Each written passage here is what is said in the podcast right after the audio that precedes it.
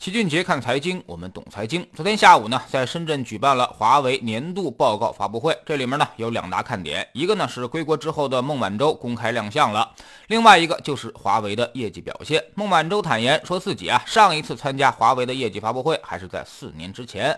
过去四年，世界的变化很大，祖国的变化也很大。回国的几个月当中啊，我一直在努力学习，跟上这些变化。还引用了一句中国的俗语，叫做“洞中方一日，世上已千年”。回家六个月，我唯有努力的不缺席，才能赶上祖国这些变化。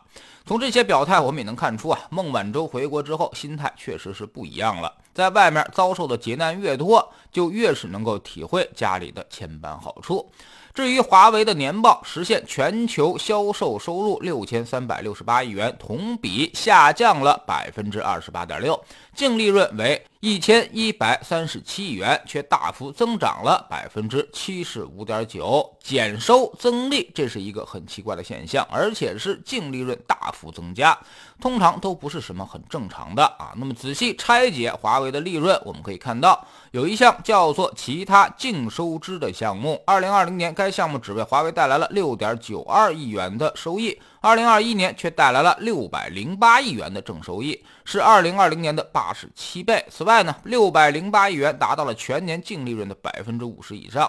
那么，二零二一年华为处置了哪些项目呢？哎，其实大家都能够猜得到，就是它卖掉了荣耀业务，收进来五百七十四亿元。这笔业务虽然是二零二零年底发生的，但是实际收款可能就放在了二零二一年，所以计入了二零二一年的净利润。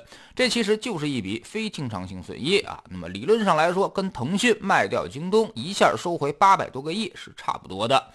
如果刨除掉这六百个亿非经常性损益，那么再看华为的年报就合理多了。营收下降了百分之二十八点六，净利润呢也只有五百三十七亿了。相比去年的六百五十亿净利润而言，也下降了差不多百分之十八。在解释业绩的时候，孟晚舟也提到了三个重要因素：一是外部多轮制裁让华为手机业务遭遇到了巨大损失，也承受了很大的压力；二，我们自身的五 G 建设其实并没有那么大的需求。三呢，就是疫情所带来的正常压力了。但总体来说，利润下降比营收要慢，说明华为整体管理上也在增强，业务竞争力也在提升。另外呢，华为最引人关注的就是它的研发投入，一千四百二十七亿元人民币。占全年收入的百分之二十二点四，十年累计研发投入达到了八千四百五十亿元，成为创新型科技企业的标杆。华为的研发投入在全球当中也能够位居第二位。为此，华为也加大了人才储备，特别是在社会上反响很大的所谓什么天才少年团。目前呢，他已经储备了三百人之多，这些人都是大学毕业生当中的佼佼者啊，那么算得上是精英中的精锐。有的一毕业就开出了两百万的年薪，而整个华为也都是高薪水平。目前有近二十万名员工，工资、薪金、福利费用达到了一千三百七十一元，也就是说，人均年薪达到了七十万啊。那平均月薪呢是五点八六万。当然，这里面可能绝大多数人都是被平均的，就跟腾讯人均月薪七万一样啊。那么，但是呢，站在整个的社会角度来看。华为、腾讯这种企业肯定是收入最高的，甚至没有之一。这点啊，从校招学生的态度就能看出来。综合来看，其实华为的年报并没有那么亮眼，它的业务也有很多的困难，甚至一些主营业务也开始出现了明显的收缩。但是大家却并没有什么切身的感受，没有人会认为华为不行了。大家可以想想啊，那么腾讯净利润扣除掉京东也得有一千多亿港元，而阿里呢，净利润扣除掉罚款的影响也有千亿港元。但是呢，腾讯并没有净利润下降，只是增长放缓。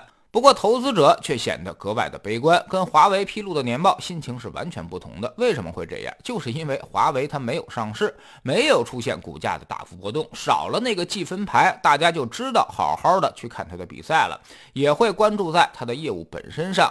关注在它的产品本身上啊，华为再怎么样，它也是一个年赚六百亿的企业，更是毕业生心向往之的企业，研发投入和产品也都在世界上是遥遥领先。更重要的是，它有稳定的现金流收入，具有极强的抗风险能力，新业务也在不断的拓展当中，所以没人会否认华为是我们中国最好的企业，甚至没有之一。这才是我们投资该有的样子，放弃那个价格的扰动，避开市场的情绪，只打业务本身。投。资永远是一个现金流的游戏，用今天的资金支付啊，去换未来的现金流入。只要企业还能够大把的赚钱，有很高的利润率，其实呢都是很好的生意。只要你买的不太贵，它会逐渐的给你带来巨大的回报。所以做投资的时候啊，我们先要研究的就是商业模式，研究赚钱的逻辑，然后才去看它的财报，看它到底赚了多少钱，最后才是去看它的股价和估值表现。现在很多人前面的都不看，就直接去分析股价和估值了，这肯定是舍本逐末的。在困难的时候买入那些好公司，这才是投资的本质。投资需要的是雪中送炭，而不需要锦上添花。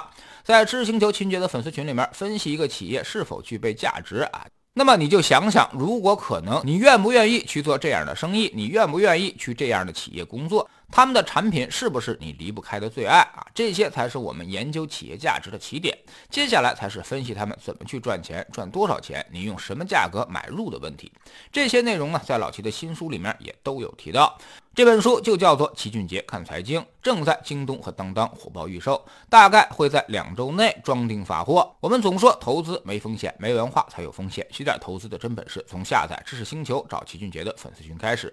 新进来的朋友可以先看《星球置顶三》。我们之前讲过的重要内容和几个风险低但收益很高的资产配置方案都在这里面。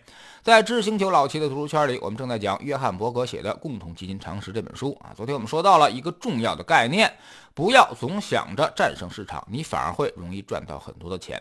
其实市场给你的回报并不差，得有年化百分之十了。绝大多数人赚不到这个钱，甚至还巨亏，就是因为他们总觉得比市场要聪明，也觉得他们比别人更聪明一些，所以在来回的倒腾当中，反而赔掉了很多钱。现在加入知识星球，找老齐的读书圈，每天十分钟语音，一年为您带来五十本财经类书籍的精读和精讲。之前讲过的二百三十本书，全都可以在置顶二找到快速链接，方便您的收听收看。读书圈呢是投资的内功，粉丝群学的是招式。不读书学再多招式，你也很难去融会贯通。苹果用户呢，请到齐俊杰看财经的同名公众号，扫描二维码加入，三天之内不满意，可以在星球 APP 右上角自己全额退款。喜马拉雅的小伙伴可以在 APP 顶部搜索栏直接搜索齐俊杰的投资说友会，老齐每天讲的市场策略和组合配置以及讲过的书都在这里面。读万卷书，行万里路，让自己获得提升的同时，也可以产生源源不断的投资收益。欢迎过来体验一下，给自己一个改变人生的机会。